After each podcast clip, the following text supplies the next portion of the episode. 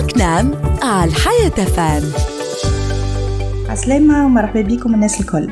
اليوم باش نذكركم في آجال إيداع الملفات بالصندوق الوطني للتأمين على المرض.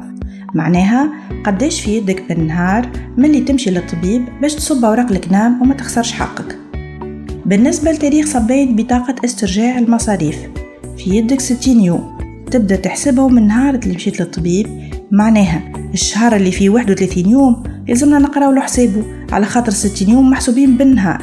بالنسبة لمطالب التكفل بالأدوية وإلا اليغام سكانير كيني أباغياج إلى آخره.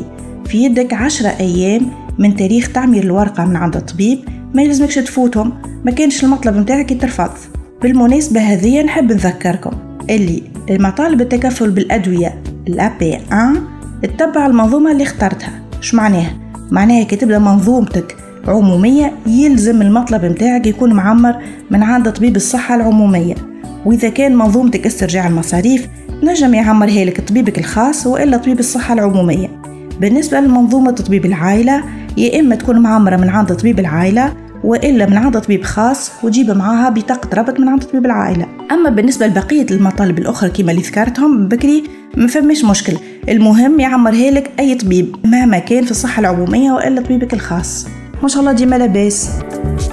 بوكنام على الحياة فام.